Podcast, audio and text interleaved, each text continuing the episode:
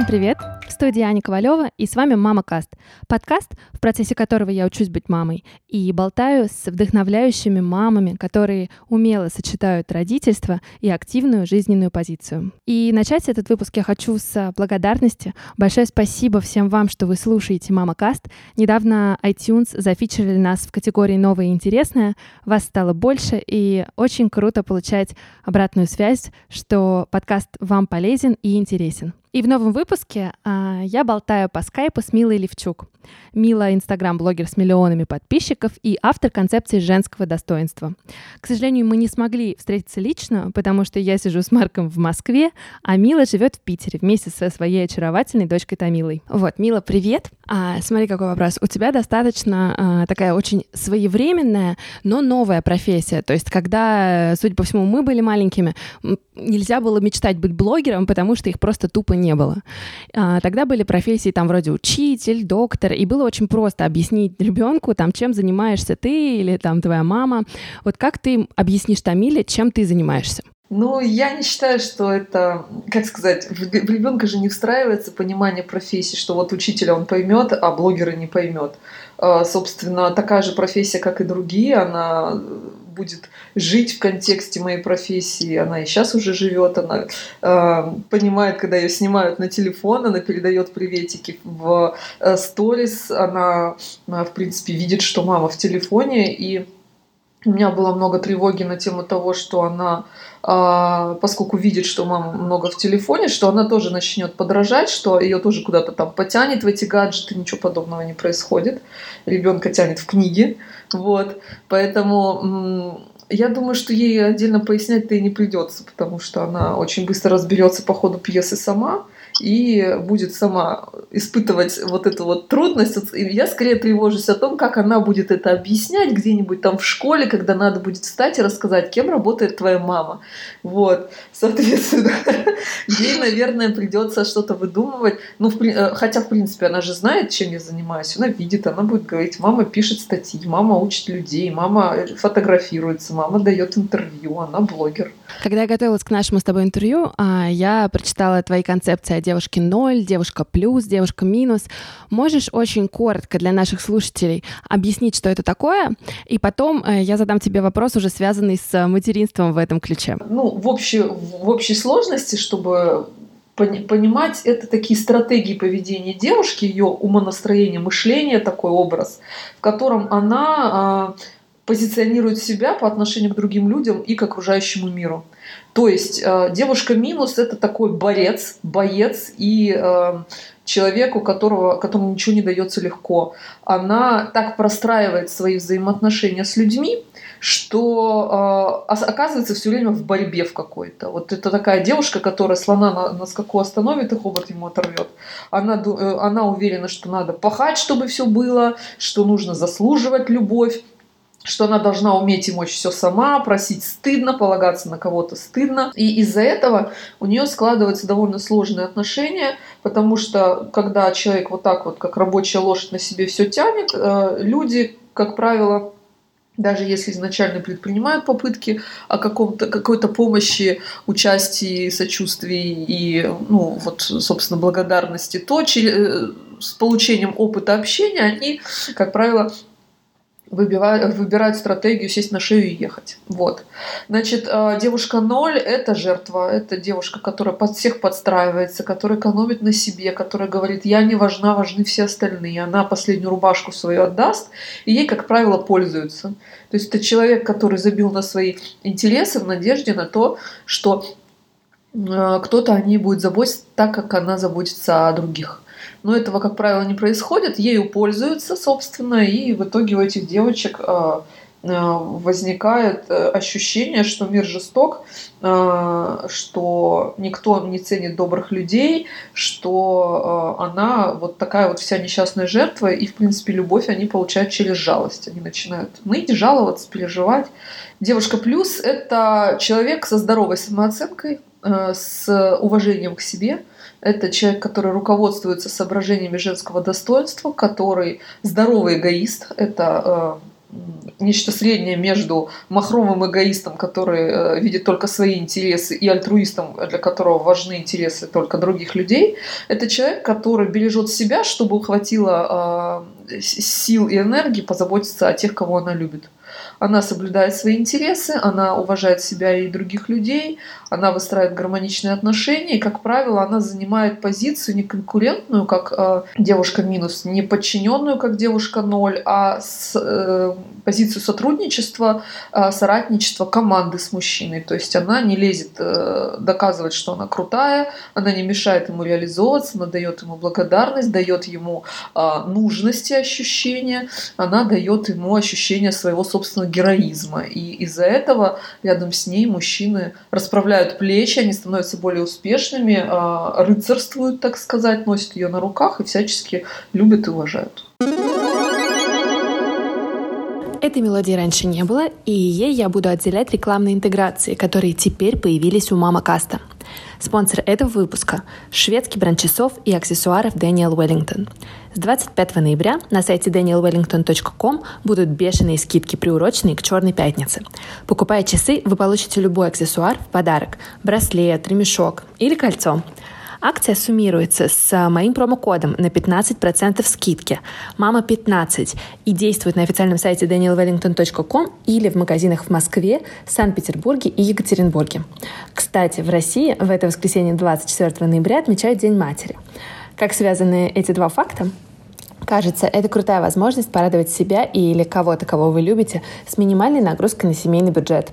Акция действует до 2 декабря, а мой промокод «Мама15» до конца года.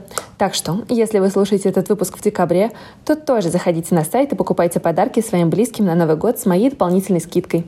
Все детали, ссылка на сайт и промокод на скидку в описании этого выпуска. Ну смотри, концепция действительно хорошая, но мне кажется, особенно когда а, у тебя появляется ребенок, у тебя часто может случиться такой перекос. Даже если ты себя позиционируешь и ощущаешь как девушка плюс, в какой-то определенный момент очень тяжело ей быть, когда уже в жизни появляется еще кто-то, кому ты посвящаешь безумное количество сил, энергии и, в принципе, начинаешь отдавать, да, всю себя. А как а, не как-то не свалиться, да, вот в эту сторону там условного нуля минуса именно именно в родительстве? А, ну тут опять же нужно а, получить, а, вернее, а, принять в своей голове вот эту вот мысль, которая для мамочек, она очень чуждая, что ее интересы мамочки тоже интересны, что они тоже важны, и что не только ребенок имеет значение. Потому что здесь мы всегда должны исходить из понимания такого, что сначала я забочусь о себе, потом я забочусь об отношениях со своим мужем, потом я забочусь о ребенке. Потому что а, ребенок беззащитен, ребенок полностью зависит от вас. И когда вы пренебрегаете своей собственной безопасностью, ну, в кавычках, да, и безопасностью вашей семьи, кто позаботится об этом ребенке, если это все посыплется? Собственно, что и происходит. Вот как в самолете. Сначала маску надеваем на себя, потом на ребенка. По одной простой причине. Если вы вырубитесь, пока ребенок в, безо... в маске, то когда будет эвакуация, его затопчут. Все. Два трупа, понимаете? Поэтому, как, если ребенок теряет сознание, а вы в сознании и вы э, в кислородной маске, вы его вынесете потому что вы взрослый человек, который может о себе и о нем позаботиться. Но если вы позаботились сначала, сначала о нем, он потом будет вынужден заботиться о себе сам. Как э, мамы, теряющие полностью э, как это связь с реальностью, они забивают и на свое здоровье, на свой сон, на свое, на свое настроение, на вообще все свои интересы, очень быстро выгорают очень быстро превращаются в таких мам, которые раздражаются, срываются на ребенка, которые начинают э, пытаться с ним справиться разными не очень хорошими методами, вроде побоев, криков, каких-то обвинений, чего-то. В общем, у мамы теряется просто возможность, тот ресурс, который она вкладывает в ребенка, потому что он израсходован. Слушай, а вот у тебя лично не было выгорания? Потому что это все, это очень правильные вещи, и мне нравится, как ты формулируешь это, как это, это очень круто знать в теории, но вот в моем случае во многом, знаешь, я какие-то вещи понимаю теоретически, но когда там начинает орать ребенок, я сделаю все, чтобы его успокоить, да, то, несмотря на то, что я знаю, что там многие вещи делать нельзя. И вот э, у тебя не было такого, знаешь, что ты понимаешь, как это делать, но внутренне есть э, некое сопротивление? А, ну, здесь нет никакого ну, как диссонанса, потому что если ребенок плачет, конечно, нужно быть рядом и нужно его утешить потому что у ребенка есть определенное страдание. Очень э, часто мы воспринимаем его как несущественное, потому что повод нам кажется как бы, ну, ни о чем, да, ну, ребенку хочется взять вот эту штуку, и он рыдает от этого просто на взрыв. Но для него переживается этот стресс так же, как для нас, там, я не знаю, потеря работы. Поэтому э, утешить ребенка в момент, когда он страдает, это, конечно же, обязанность э, мамы. Ты знаешь, может быть, я не, не, не совсем хороший пример привела, я имела в виду другое. Да, я имела в виду, что, э, смотри, в принципе, все мамы понимают, что нужно помнить о себе, не забывать о своих интересах, о том, что мы тоже личности, что нужно нужно развиваться и так далее, и так далее, и так далее. Эти вещи, как бы, в принципе, все и беременные, и те, кто там только хотят завести детей, понимают. Тем не менее, когда появляется ребенок, очень часто ты несознательно впадаешь вот в эту бездну того, что ничего не успеваешь, тебе становится себя жалко, ты выгораешь. И вот э, я хотела тебя спросить, было ли у тебя такое вот на собственном опыте, когда ты понимала, что ну куда-то не туда катится вот эта история? Что-то не могу вспомнить. У меня бывали дни не очень хорошие, когда ты просыпаешься, ты не выспалась, тебя, ты проснулась в какую-то не ту фазу сна, когда тебя вот так вот качает, и тут ребенок начинает требовать, мама, вставай немедленно, пошли. И мама говорит, маме нужно поспать, а ребенок не понимает. ребенок не понимает, что маме тоже что-то хочется. То есть у нее нет пока сейчас вот этого понимания, что маме что-то хочется. А у мамы-то есть а не как совместить вот эту вот историю, что типа я уважаю свои интересы, а ребенок не уважает мои интересы. Блин, и что с этим делать? И ты как бы должна вроде как, ну, ребенок же не страдает в тот момент, когда мама спит, и он там чуть-чуть играет э, сам по себе там в этой кроватке, например, да, а, но невозможно этого просто добиться, потому что у ребенка есть а, такой ресурс настойчивости, который не переломить никому, ни одной маме. И в эти моменты, конечно, было жестко. И мне казалось, что очень это все тяжело, и э, возникало вот это внутреннее раздражение сказать «замолчи». И вот когда я чувствую вот это внутреннее раздражение, я понимаю, что оно как бы от него никуда не деться. Вот очень многие мамы себя за него очень винят, гнобят, и а, из-за этого очень много переживаний. Потому что мы не умеем себя прощать за какие-то вещи. Вот. И когда ты э, попадаешь в ситуацию, когда ты не идеальная мать, потому что хочешь сказать своему ребенку замолчи, тут даже не еще, ну, там, не то, что вообще руку поднять или накричать или что-то еще там обозвать, да, а у меня оно возникает, это чувство вины, вот когда я хочу сказать ребенку замолчи. Вот в этот момент э, нужно четко понимать, что это нормально когда твоя усталая психика, которая не выспалась, которая сейчас а, испытывает потребность другого рода, а у ребенка эта потребность не жизнь, ну не витальная, да, то есть ребенок в данный момент там не э, не страдает от боли, не страдает от голода или чего-то, ему просто скучно, и он хочет как бы, чтобы ты была для него, а ты хочешь немножко побыть для себя, и раздражение в этой ситуации нормально. Главное, чтобы оно не стало хроническим, потому что эпизодами мы все, бывает, и срываемся, бывают моменты, когда мы собой недовольны, когда понимаем, что сказала и сделала не то, что должна была. То есть идеальность вот это вот э, в голове, когда типа я идеальная э, мать, я идеальная там девушка плюс, я вся из себя такое совершенство, это огромные внутреннее давление. Это э, ощущается как болезнь. Зачем? Вот, ну, вот это вот давление, которое на себя, вот э, перфекционизм, которым мы болеем, это натурально, вот, э, на мой взгляд, э, недуг такой, он очень много вреда приносит и ребенку, и нам, потому что вместо того, чтобы реально извиниться, поцеловать ребенка, каким-то образом с ним провести время, компенсировать какую-то там, ну, любой инцидент, да, вот, э, чтобы восстановить там связь, которая была там утрачена, пока мама там, я не знаю, а, скрылась в комнате, чтобы как это, прийти в себя от того, что не может выдерживать истерику ребенка, например, да, какие-то такие вещи. А потом она еще самоедствует столько времени, вместо того, чтобы реально выйти, улыбнуться, поцеловать ребенка, поиграть, ребенок забудет через секунду. И нужно уметь себя прощать в такие моменты. Понимать, что я живой человек, я могу быть не идеально всегда. Я вообще не должна быть идеальна. Я должна быть э, человеком, который учится справляться со своими эмоциями, а не гнобить себя за них. Ну вот про прощать себя мне тоже кажется это очень важным, а вот про перфекционизм хочу еще тебя поспрашивать. Люди неизбежно сравнивают себя с другими, и особенно а, с теми, кто, в принципе, рисует, да, вот такую картинку, которой, как правило, у тебя в жизни нет. И вот, наверное, в вашем блогерском сообществе этого тоже мод, как бы этого много, да, потому что а, люди, которые являются вашими фолловерами, вашими последователями, они смотрят а, во многом на вот эти вот фотографии, на то, как много успевает а, там, конкретно ты, а, другие люди. И мне кажется, что они думают в какой-то момент из разряда, но я же так не могу, я настолько задолбалась со своими там двумя, что меня просто тупо не хватает на то, чтобы, а, я не знаю, ну, ну почитать. Как а, со стороны, не знаю, блогера, может быть, э, ну не то чтобы успокоить людей, но вот как перестать себя сравнивать с идеальными жизнями других? Мне кажется, в этот момент нужно подключить осознанность и а, как это сказать, здравый смысл.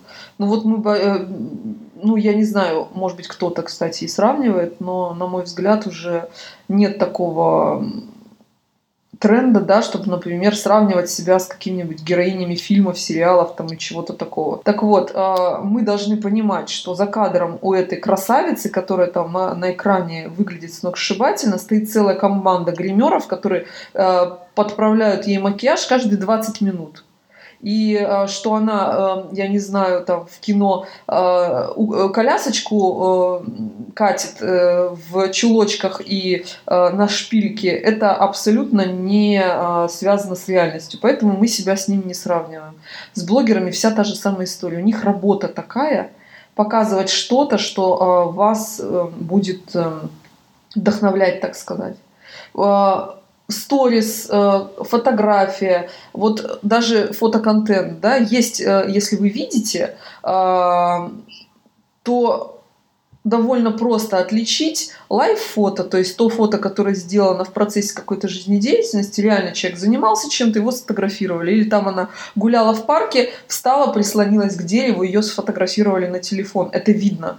А когда фотография студийная, в которой там дети в белых э, э, платьицах, э, в белой комнате, и мамочка вся такая на марафете и в кудряшках, они друг с дружкой обнимаются, нужно четко понимать, что до этого она час сидела на макияже, на э, волосах, детей этих тоже дисциплинировали, они час посидели в этой студии, поснимались, потом этот фотоконтент выкладывается, все остальное время она живет обычной, нормальной человеческой жизнью, потому что ни один человек, даже такие э, монстры, так сказать, не, неадекватных требований к другим людям, как там та же Алена Водонаева, если послушать ее, э, почитать ее книгу или послушать ее, там такое просто вываливается огромное количество требований на женщин и осуждения, если они не, не соответствуют этим каким-то космическим требованиям. И при этом она говорит, что дома она ходит как бомж в каких-то там трениках, она любит бабушкины трусы, и сама она так не делает, собственно. Ну, потому что очень легко рассказывать о том, как вот ты там офигеть какая мать, если э, речь идет о одном, двух, там, трех постах там, в неделю, э, в день э, и так далее. Потому что мы, мы все же выбираем, что про себя рассказывать. И мало людей, у которых есть мотивация и желание рассказывать о том, как они облажались, где они рыдали, размазывая тушь по, по щекам, а где они вообще тушь не намазали и поскакали в бабушкином свитере куда-то в магазин, потому что подгузники кончились. Ну, то есть есть вот такие э, инстаграмы, в которых великолепные тела, фантастические отношения, сплошная романтика в журнальном формате, и кажется, что эти двое прям друг друга обожают, надышаться не могут. А, и начинаются проблемы в своих собственных отношениях, потому что кажется, что типа, а мой какой-то вообще ни о чем, не, не целует, не любит, на руках не поднимает, на вытянутых как бы в позе ласточки там и так далее. И попа у меня не такая гладкая и блестящая. Но в этот момент надо отписываться реально потому что это начинает вредить. А у тебя бывают такие моменты, что а, формально ты понимаешь, что тебе сейчас нужен контент, тебе нужно выполнять свою работу и вдохновлять других, а вот на душе кошки скребут. Ты что делаешь? Ты откуда-то черпаешь это вдохновение и там через себя это делаешь? Или ты там, не знаю, как, в общем, в этой ситуации ты себя поведешь? У меня э, есть одна, э, как это, одна такая способность, которая позволяет мне с этими вещами справляться достаточно просто. То есть я, если есть тема, основная проблема найти интересную тему, на которую хочется высказаться. Это, ну, даже это не проблема, а задача, то есть, как, которая передо мной стоит. Потому что если есть тема, дальше уже все происходит само. Я за 10-15 минут излагаю свои мысли, потому что у меня навык там больше 20 лет эти мысли в письменной форме излагать и доносить свою мысль так, чтобы это было понятно и интересно. И вот если тема не находится, у меня есть следующие инструменты. Во-первых, есть мои сотрудницы, которые выкладывают, э, делают скриншоты вопросов из комментариев и присылают мне э, в там в господи, в WhatsApp присылают, я листаю, смотрю, смотрю, раз зацепилась. Пошло, оп, я записала. Либо у меня есть такое хранилище тем, в котором там больше 400 тем лежит. А, я туда залезаю, опять листаю, листаю, пока не зацепится. Мысль такая раз, потекла, потекла, хоп, мне осталось ее только записать. То есть у меня а, редко бывает такое настроение, что совсем без настроения, что вот мне просто не хочется общаться и не хочется ничего писать. Не потому, что у меня там, я не знаю, трудная жизненная ситуация, потому что трудная жизненная ситуация это опять же контент. Ты можешь взять и рассказать о том, что ты, что ты переживаешь, тебя люди поймут. Они, кстати, это очень любят, это искренность. Это еще сила твоя в этом тоже, потому что а, когда ты рассказываешь, а вот ты много об этом рассказываешь, о своих сложных ситуациях, о разводе, о там сложной ситуации в семье, тебя очень сильно поддерживают. Правильно? Да, потому что они видят, что я как раз вот возвращаясь к предыдущему вопросу, не пытаюсь строить из себя какую-то э, офигеть картинку. Ну, как бы, да, я тоже стараюсь людям показывать, э, как есть. Конечно, я не все рассказываю, опять же, потому что не все э, меня поддерживают. Есть люди, которые с удовольствием вцепятся вот в мягкое место и будут рвать и зубами, и когтями. И это тоже не очень приятно. И вопреки расхожему мнению, что раз уж вы выставляете представляете свою жизнь публично, должны быть готовы. Ничего подобного. А, смотри, в своем инстаграме ты а, достаточно открыто говорила о теме развода и о том, что вы разошлись с мужем. И я точно знаю, что нас слушают многие слушательницы, мамы, да, у которых тоже оказались в схожей ситуации, и ребенок а, фактически остался, ну, без отца это неправильное слово, потому что он есть, да, но он фактически не живет больше с мамой.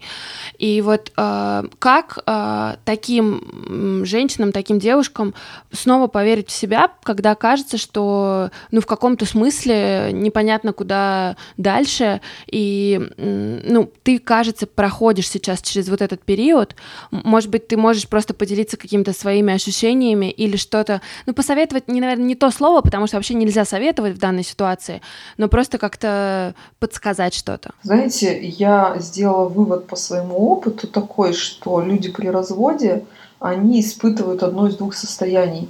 А, и нужно продиагностировать и понять, какое из них ваше. Вот одно состояние, это когда ты теряешь человека из своей жизни, он уходит, там вы расстались и так далее, и ты чувствуешь, что вместе с ним ушла твоя жизнь вот он э, унес то, ради чего ты вот как бы утром вставала, то, почему ты себя чувствовала хорошо, то, что рисовало тебе там картину твоего будущего, и ты ищешь э, кого-то, кто встанет на его место и предложит э, друго, другие варианты вот этого всего, да?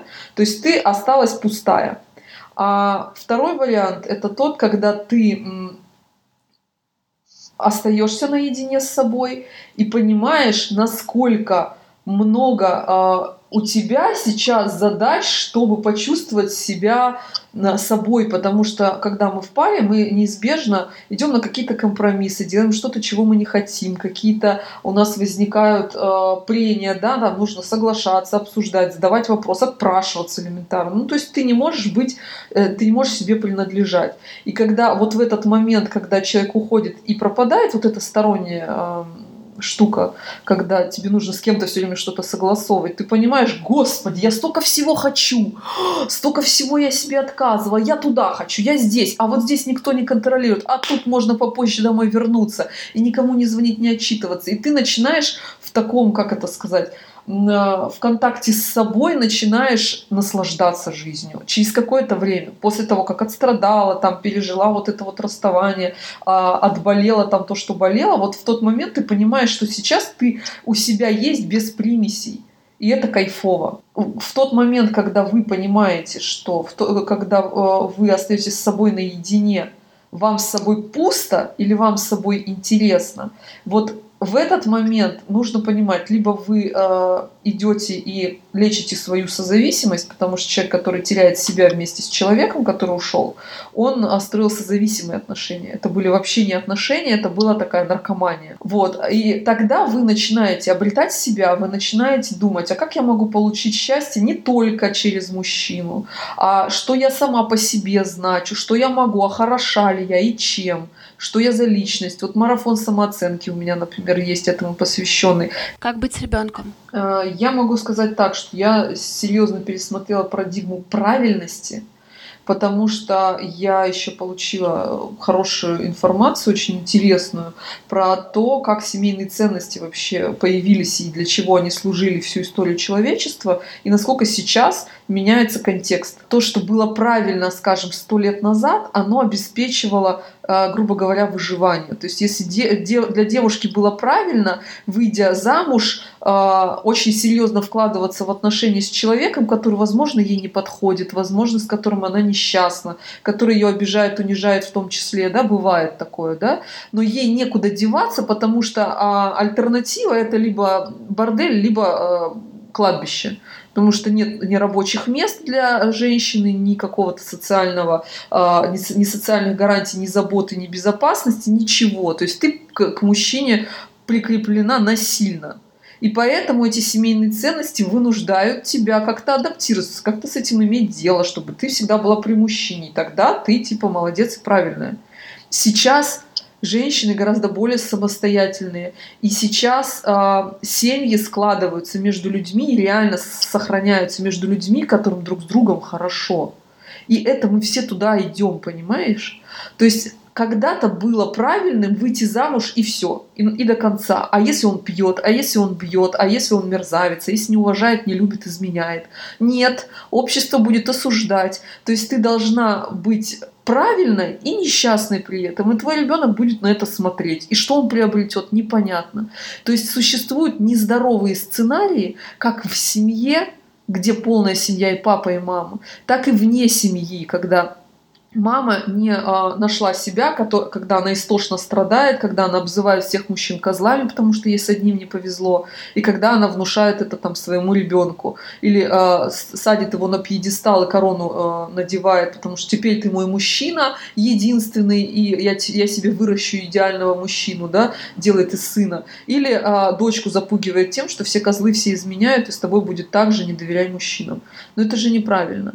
И поэтому нужно избавляться от нездоровых сценариев, нездорового общения с папой, который либо приходит, либо не приходит. Ну, например, с ним скандалы, или он демонстрирует пренебрежение и так далее. Ребенка нужно именно обезопасить от нездорового сценария при любом развитии событий. И если а, он видит нездоровье в том, как общается папа с мамой, то папа с мамой сделают благо для ребенка, если они разведутся и будут здоровыми по, по отдельности. Поэтому нужно четко понимать, что сейчас семейные ценности, они эволюционируют. Сейчас, если а, ваш ребенок придет в школу, он будет вообще не один в неполной семье он будет вообще не один с отчимом. Это норма уже давно. Никто не показывает пальцем и не называет там разведенкой с прицепом. Но, во всяком случае, среди адекватных людей, которые там образованные, вменяемые и ну, воспитанные, плюс-минус. Сейчас таких женщин много, повторных браков много, и продолжать воспринимать их как что-то нерядовое и каким-то образом страдать по этому поводу уже не актуально. Нужно понимать, что если уж у людей есть выбор, и они могут выбирать развестись и быть счастливыми или э, сохранять семью для видимости какой-то правильности, то выбирать нужно первое.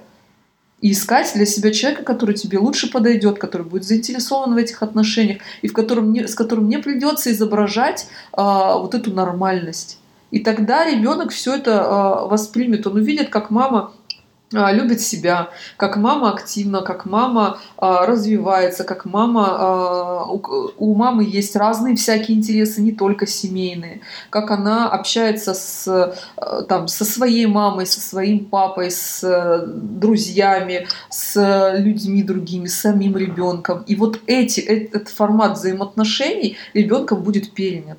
Поэтому я считаю, что в тот момент, когда мать думает о том, как бы э, передать ребенку здоровый сценарий э, отношений между людьми, она должна в первую очередь заняться тем, как она сама выстраивает эти отношения с людьми. И тут вопрос не в том, что папа ушел или не ушел, а в том, как мама на это отреагировала. Тамиля сейчас два года. Как ты изменилась за этот период? Я стала менее категоричной я стала более гибкой, это синонимы, ну, в общем, так, да. Я стала более терпимой, я бы сказала. И э, очень много я нахожу в ней энергии, какого-то жизнелюбия. Я на нее смотрю и понимаю, как э, вот даже не знаю, мы все не очень э, хорошо воспитаны чисто по модели, которая была принята в Советском Союзе, не все, но многие. Вот, э, и мало очень людей абсолютно ментально здоровых.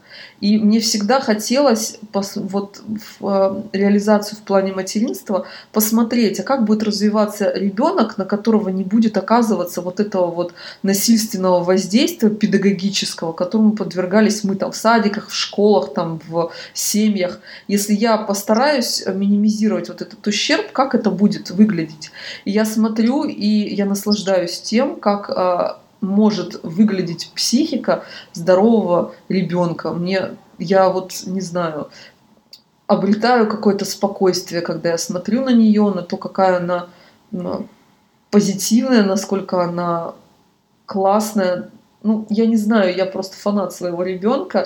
Возможно, мне с ребенком повезло, многие говорят об этом, но я считаю, что здесь, наверное, 50-50 повезло, и мы с ней а, клево настроили взаимоотношения так, что э, мы обе она не заболевает, так сказать, ментально, да, то есть не приобретает каких-то комплексов, проблем, там, нервов и так далее, а я выздоравливаю. А какой ты родитель, какая ты мама? Целующая, обнимающая, э, постоянно благодарящая. У меня ребенок научился говорить спасибо, при том, что ее не учили вообще. Потому что я постоянно ей говорю спасибо, моя родная, спасибо, зайка. И она мне тоже, я ей приношу книжку, она спасибо, зайка. А ты строгая мама? Я нет. Я такая мама, у нас строгая няня. Она говорит, вот, типа, делаем это и это, а я прихожу и подсовываю конфетку.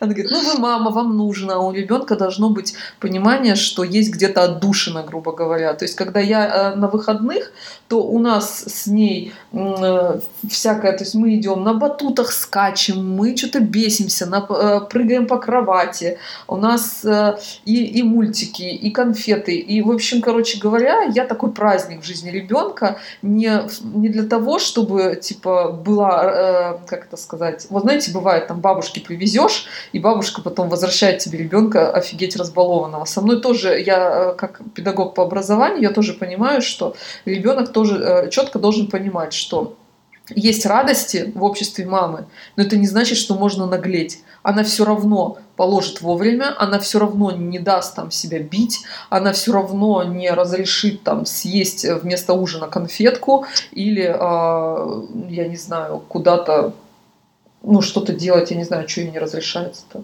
Ну, рисовать на стенах, например. То есть а, все равно нельзя что-то у мамы так же, как и у няни, но просто веселее и просто общение ближе, и общение такое а, не назидательное, не, не обучательное, а именно такое душевное, обнимательное, так сказать. Ну и давай тогда финальный вопрос. А, нас слушают многие родители, которые, может быть, недавно ими стали и только а, сейчас находятся на пути к вот этой осознанности, принятию себя, принятию нового положения в семье, новой жизни, нового человека. Что ты можешь со своей стороны, уже, наверное, немного опытной мамы, посоветовать а, молодым матерям? понять, что вы тоже человек, и вам, у вас тоже есть потребности, что если вы кончитесь, то у ребенка вы кончитесь тоже. Поэтому нужно обязательно соблюдать баланс между хочу и надо. Чтобы хочу было э, в начале жизни ребенка хотя бы там на 40% к 60, когда 60 это то, что надо, да, или там на 30 хотя бы к 70, а не так, что 100% в ребенка, а я типа Э, как-нибудь выживаю, да, вот, и смещать этот баланс к 50 на 50, а потом 60 к 40, когда я хочу э, чуть больше, чем надо, чтобы у вас ресурс всегда был в профиците, чуть-чуть больше, чем нужно, у вас энергии, любви и э, ресурса, который вы дарите своему ребенку. Не режьте вот эту э, гусыню, которая несет золотые яйца. Золотые яйца это ваша любовь, забота, тепло, объятие, терпение. Вот это вот все, что нужно очень вашим близким. Если вы загонитесь, если вы себя, эм, э, если вы выгорите, у всех кончатся золотые яйца, потому что гусыня будет зарезана вы, вы захотите, знаете, сделать э, фантастический ужин и зарежете вот эту самую гусыню, которая несет золотые яйца, и все останутся без них. Поэтому берегите себя обязательно, очень много внимания к себе уделяйте к ребенку вас не надо дополнительно мотивировать. У вас этот инстинкт, он вас туда гонит, он вас поднимает на ноги, он, он высвобождает какие-то скрытые резервы. То есть вы автоматически на ребенка настроены. Осталось чуть-чуть настроиться на себя, чуть-чуть про себя вспомнить, вспомнить про мужа, про своего и научиться себя прощать. Где-то облажалась, э, в топку перфекционизм. Вот прям гоните его от себя, он вас уничтожит. В топку перфекционизм. Вы не идеальная. А у всех бывают срывы. И у блогеров, и у звезд, и у тех, кто говорит, что он идеальный, они врут все. А, помните об этом четко. Знаете, что даже когда вы не идеальны, вы для своего ребенка самое лучшее. Поэтому э, что-то накосячили, вдохнули, выдохнули, простили себя, пошли извиняться. И на этой позитивной ноте я говорю тебе большое спасибо. Было очень интересно, и я надеюсь, полезно для тех, кто сейчас прослушал наш подкаст. Да, я тоже надеюсь, что это какие-то новые мысли вызовет и, возможно, принесет определенную легкость и освобождение от каких-то тяжелых э, мыслей или э, проблем каких-то. Друзья, спасибо, что вы послушали этот выпуск. Подписывайтесь на меня в инстаграме Аня Ковалева и подписывайтесь на этот подкаст, чтобы не пропустить новые выпуски. И я напомню, что спонсор этого выпуска — шведский бренд Дэниел Уэллингтон. Промокод «Мама15» даст вам скидку в 15% вплоть до 15 января. Порадуйте себя часами, браслетами или кольцами. Производство Brainstorm FM.